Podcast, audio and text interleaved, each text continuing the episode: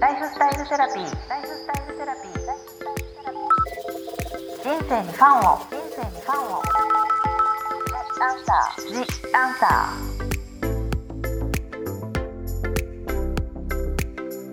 ー。こんばんは、ワニブックス書籍編集長の青柳ゆきです。ライフスタイルセラピー。前回に引き続き、有子さんをゲストにお送りいたします。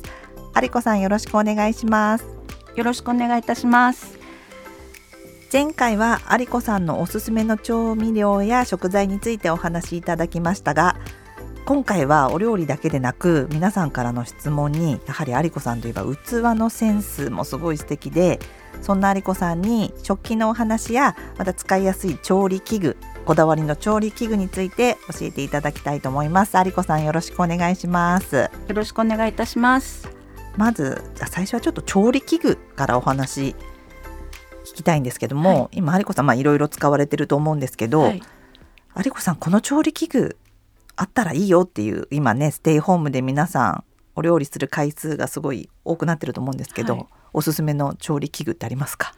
えっとやっぱり、うん、あの2つに分かれてると思うんですね。調理器具って毎日使う、はい、あの包丁だったり、うん、お鍋だったりっていうあのフライパンっていうベースのものと、うん、あとこれがあるとすごい便利だよっていう、うん、なんかちょっとまあニッチだけど、あの便利器具的なものと2つに分かれると思うんですけども、はい、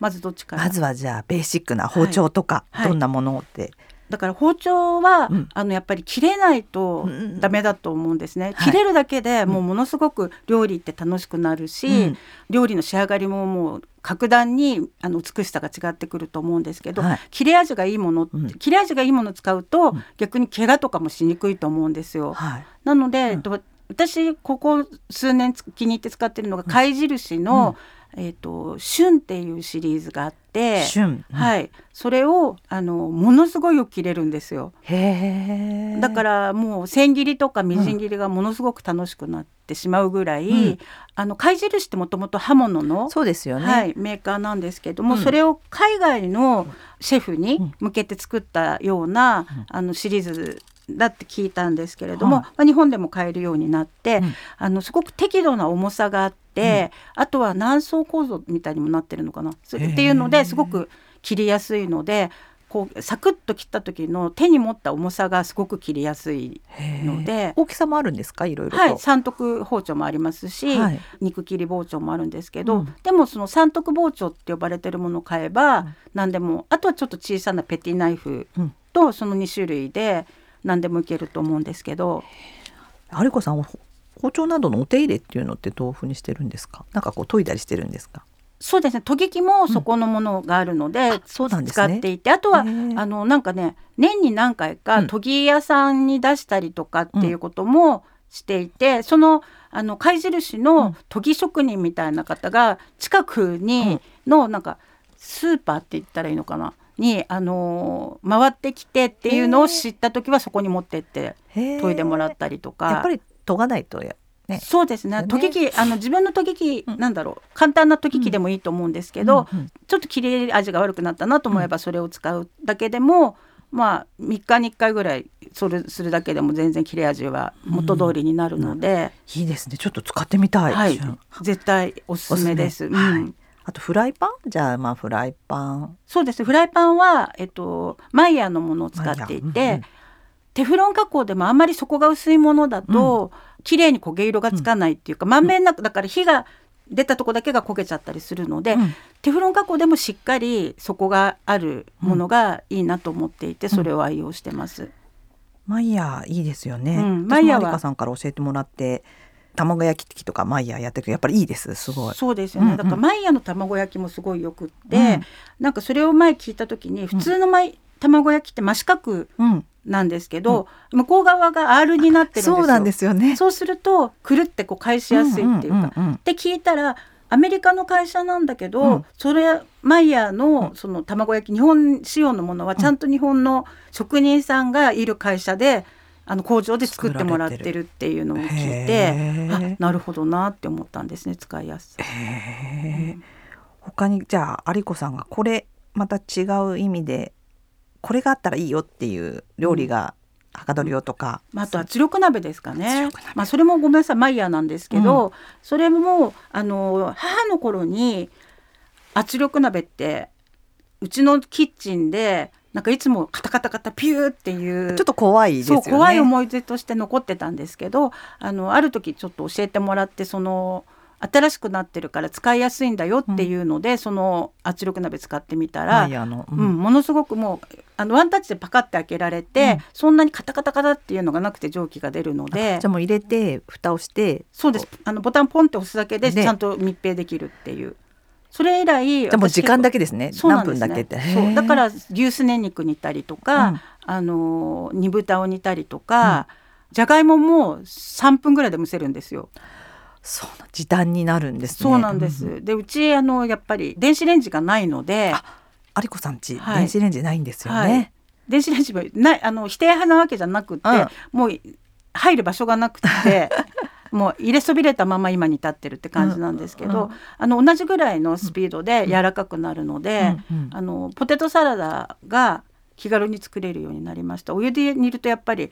3 4 0分ねそれかねみんな電子レンジで柔らかくするから、それを圧力鍋で。そうですね。圧力鍋は便利だと思います、うん、あと、だから硬いお肉の下処理する機械だと思うとすごく、あの広がっていくと思うんですよね。そこで何でも煮るっていう味付けするわけではなくって、うんうん、柔らかくするために煮てでそこからまた味付けしていくっていうと、うんうん、結構あのいろんなメニューに応用できて便利です。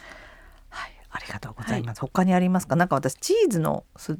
あったりとかも、はい、マイクロプレイン社の、ね、あのはいチーズおろしがあるんですけどあれはもう絶対あった方がチーズだけじゃなくて、うん、レモンだったり、うん、わさびだったり、うん、何でもすりおろせて、あのあれは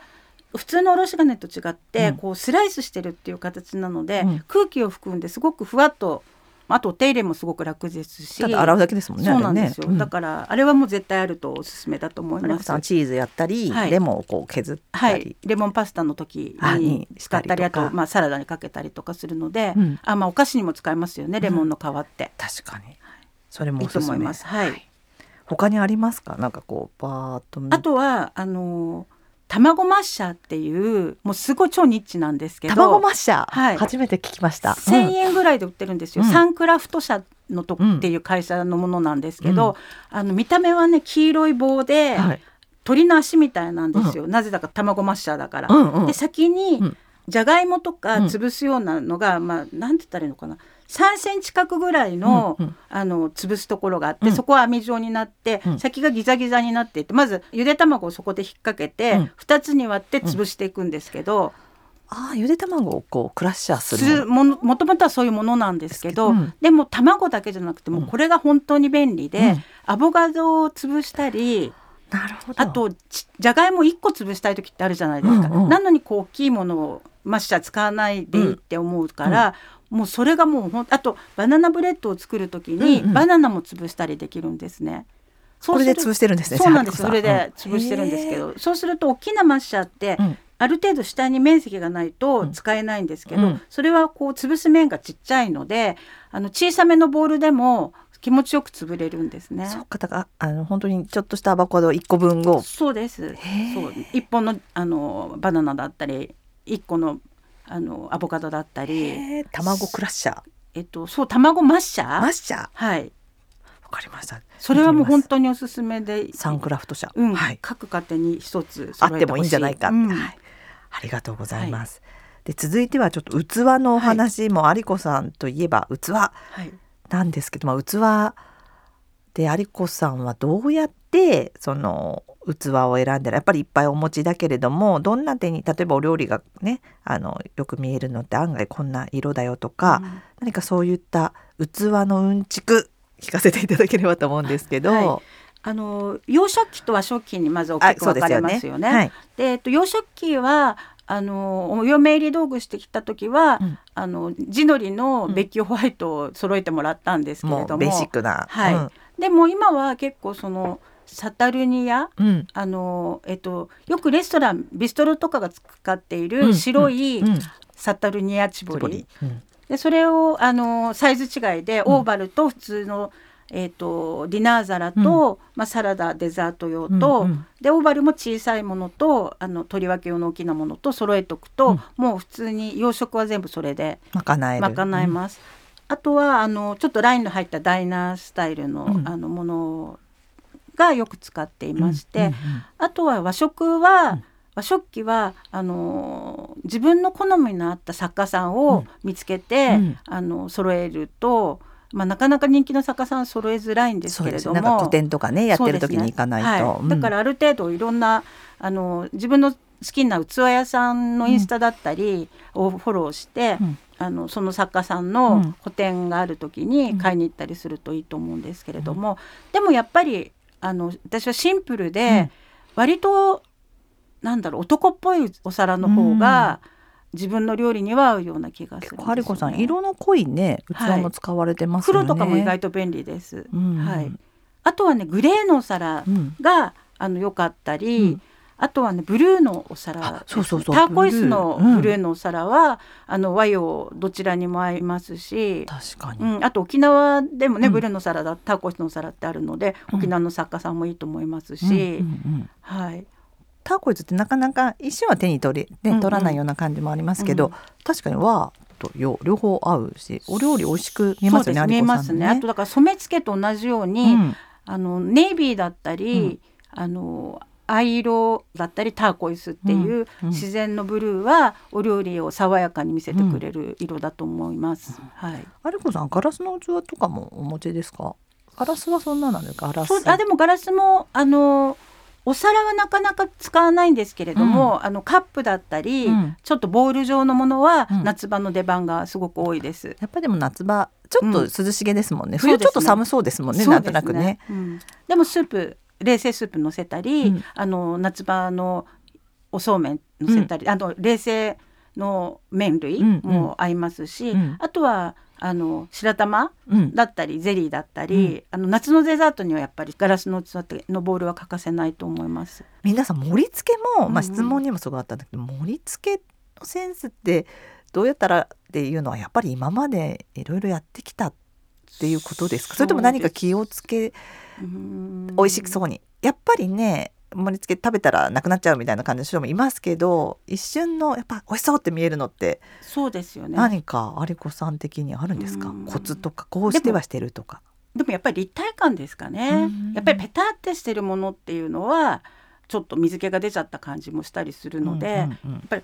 あのもりもりっと持ってあるっていうのは、お腹空いてる時に美味しそうに見えるので、うん。うん、やっぱり広いお皿にのリムを生かして、レストランみたいにちょんちょんとこう乗せてでソースがたらっていうのも綺麗と思うんですけど、家庭料理なんでやっぱりあの過不足なくたっぷりっていうのが私はいいかなと思っているので、あとだから器とその料理の量の適正バランスみたいなのがあると思うんですよね。そうですね器とのね、うん、適正バランス。はい。だから、あんまり余白まあだからこぼれちゃうぐらいの盛るのもどうかとは思うんですけど、うんうん、やっぱり大きめの器にちょっとしか乗ってないっていうよりは、うん、ちょっと盛り目の方が私は好きですね。なんか大きめの器にちっちゃいとちょっとお店っぽいしちょっと寂しいですよね、ね、食卓だと。そうですね、うん、だからお店みたいにちゃんといろいろなものが完成度が高ければちょろって載せてもいいんですけど、うんうん。うん、家庭で作ったようなねやっぱりものがちょっとしか載ってないってやっぱりちょっと不思議に見えちゃうのかもしれないですよね。じゃ逆にあれですね。ちっちゃいお皿にいっぱいもちょっと今度それは、どうですか？ちっちゃいお皿にもりもりだとあでもそれはそれで可愛いかなって思ったりするんですよね。だから大皿じゃなくて取り分けた時に結構もりもりって乗ったのが見たら可愛いなって思ってそれちょっと撮ってみ写真撮ったら可愛いと思ってそれをあげちゃったりすることもありますので。なるほど、うん、そっか。有子さんはじゃあそういうのどうやって見つけあの素敵な陶器を見つけられてるんですかっていうご質問もあるんですけど、はい、じゃやっぱりその器屋さんそのもののその個展あった時行ったりとかそういうことですか？そうですね、まずだから好きな作家さんももまだわからない場合は、うん、器屋さんを見に行かれたらいいと思うんですね。うん、で大体今の器屋さんってそこのオーナーの方のセレクトで、うん、あの器の揃えてらっしゃるので、うん、なんとなく自分が好きだなって思うような器を揃えてる器屋さんを見つけて、そこがあの3つとか2つでもいい、うん、2箇所でもいいと思うんですけど、うん、そこに行くだけでもうある程度自分の好きなものをセレクトしてこう。うんもらってるイメージなので、うんうん、そうするとそこで買ったもの同士の組み合わせっていうのも、あのできると思うので、ね、いろんなところに行って買うのももちろんいいと思うんですけど、うん、なかなか目利きの自信がない場合は、うん、セレクトショップに行って、その自分が好きなセンスのセレクトショップの器同士を組み合わせたりそこでこう継続的に買うっていうのも一つの方法じゃないかなと思ってます。有子さんがよく行かれる器屋さんって、はいどちらなんでしょうか？はい、それは水道橋、はい、うん、水道橋にある千鳥さんっていう、うん、あの器屋さんが一番多いかもしれないですね。うん、あとは今はあのちょっと店舗のあの営業はされてないんですけれども、うん、オンラインだけで、うん、えっ、ー、と九段にある暮らしの器花田さんと、あとはあの学芸大学にあるひもやかな、空っていうお店とその3箇所が好きですね。でそこでインスタグラム見たりして、うん、あいいなと思ったり作家さんの個展やってるんだって言ったら行ってみたりみたいな。そうですね。はい。あとは旅行とかの時とか。もうそうですね。見たりとかも、うん、あの九州行ったりすると、うん、ちょっと器を扱っているところを見て回ったりとかするのも楽しいですね、やっぱりそれも食に紐付けされてるっていうか、そっか。はい。そうですよね、はい、なんかこういうの載せて九州の行ってみたらそういう器屋さんのところがあったとか。そうですね、うん、行く前にまあ調べたりして、うん、そこはこういうはざみ焼きがいいとか、うん、腰原焼きがいいとか温田焼きがいいっていう調べると、まあ、そこでどこが一番いいのかなっていうのを調べ下調べしてから行ったりはします。あの有子さんのお好きな作家さん一応教えていただいていいですか？もちろん。えっ、ー、と読谷隆さんとか、はい。うん、小沢元春さんだったりあの阿南コレアさんだったり、うん、あと吉野仁さん、うん、あと亀田大輔さん、奥様の亀田文さん、そんな感じですかね。それは今有子さんがパッとね、はい、あと大沼道之さんも好きですね。はい。結構インスタグラムやられてたりもしますもんね。そうですね。はい。今も皆さんされてるから。いいです。いい時代になりますよね。はい、本当それがすぐねわかるっていう。はい、あと松浦幸太郎さんも。あ、はい。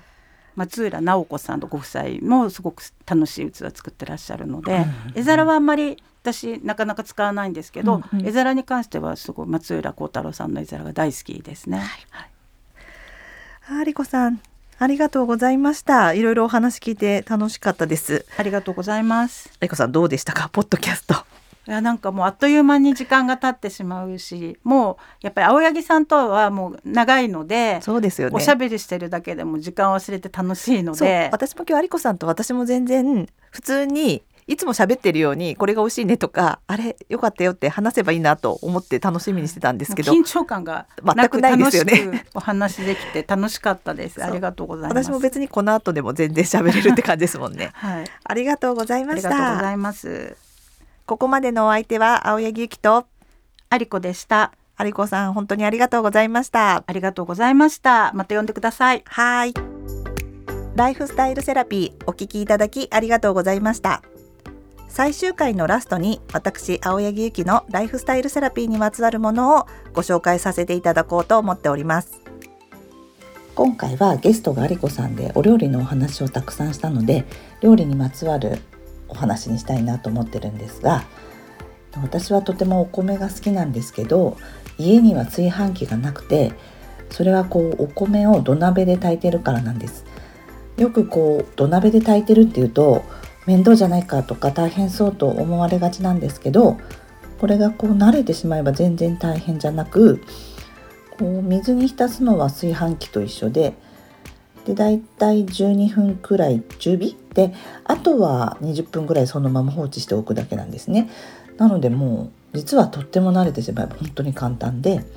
でお米がふっくらしてこう旅館で食べるこうご飯のようでもうすっごく美味しくてその瞬間すごいふわっとこう幸せになります。でその後こう冷凍しても多分土鍋のご飯の方がやっぱりとっても美味しいなと思うんですよね。はい、では次回もこのライフスタイルセラピーでお会いしましょう。ライフスタイルセラピー打扫。